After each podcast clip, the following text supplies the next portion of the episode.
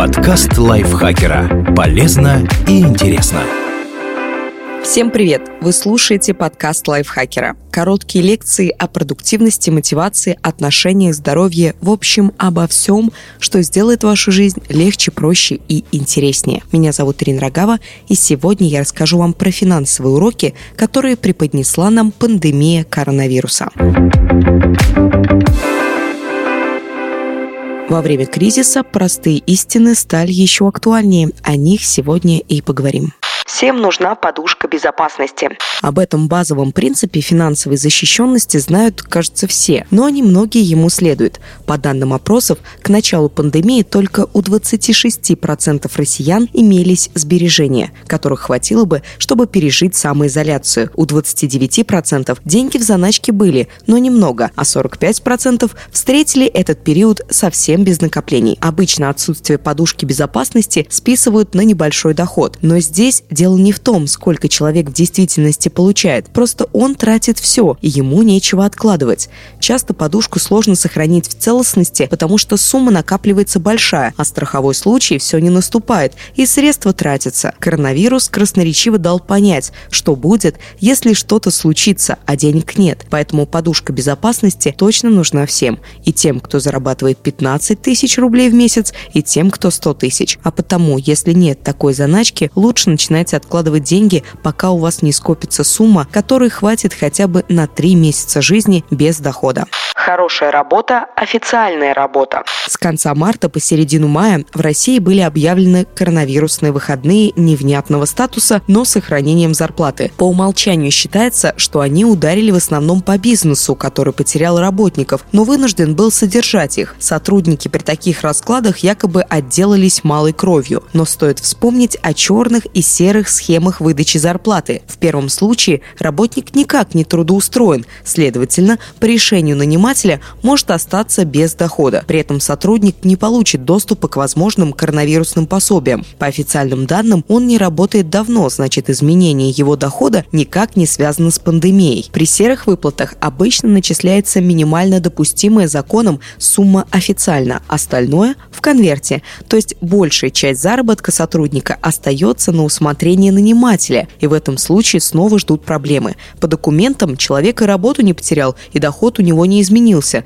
даже если ему начали платить МРОД, а потому он не мог претендовать, например, на кредитные каникулы. Коронавирус показал, как стечение обстоятельств может привести к глобальному кризису, в котором люди, трудоустроенные официально и по всем правилам, оказываются в гораздо более безопасной ситуации. Не случайно в сентябре 2020 года только 39% россиян были готовы на черную или серую зарплату. Для сравнения, в апреле 2020 года таких было 46% а в феврале 2009 года и вовсе 60%. Чем больше источников дохода, тем лучше. Иметь один денежный поток, даже стабильный, слишком ненадежно. Его запросто может перекрыть коронавирусная глыба. Например, ваша компания с большими зарплатами может не выдержать кризиса и закрыться. Но есть-то вы продолжите хотеть. Так что хорошо бы иметь запасные варианты. Конечно, в идеальном мире лучше совмещать активные и пассивные источники дохода.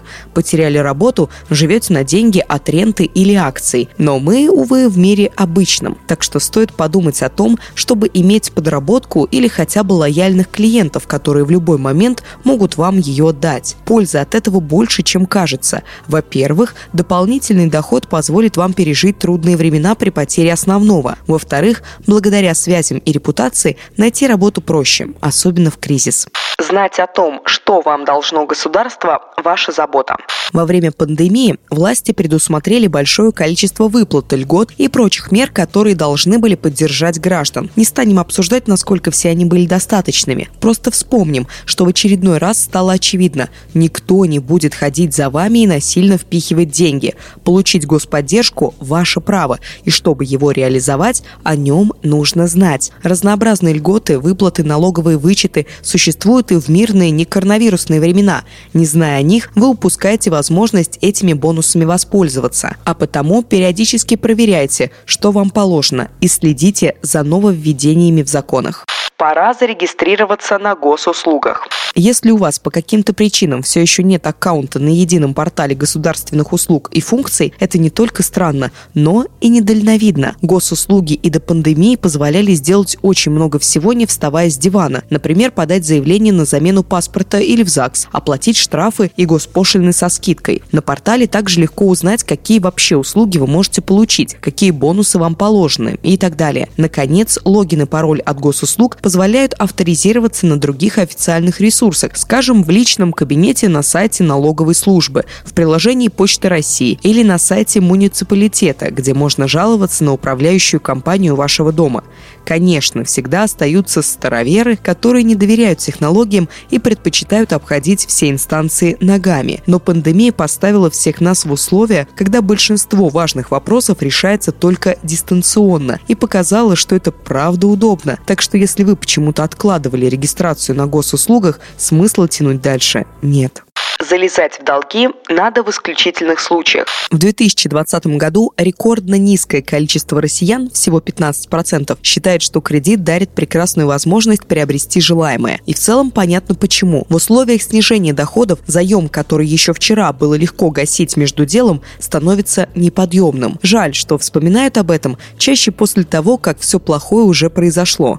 Так что стоит освежить в памяти еще одну прописную истину. Кредиты – не абсолютное зло это инструмент, которым надо уметь пользоваться. В частности, брать взаймы только на необходимые прямо сейчас вещи. На все остальные стоит копить или не покупать то, что не по карману. А еще кредиты это не для тех, у кого нет денег. Они для людей, у которых деньги гарантированно будут, но не сразу. Купить с доставкой можно почти все. Онлайн-торговля развивается давно, но коронавирус ускорил этот процесс и для тех, кто долго сопротивлялся.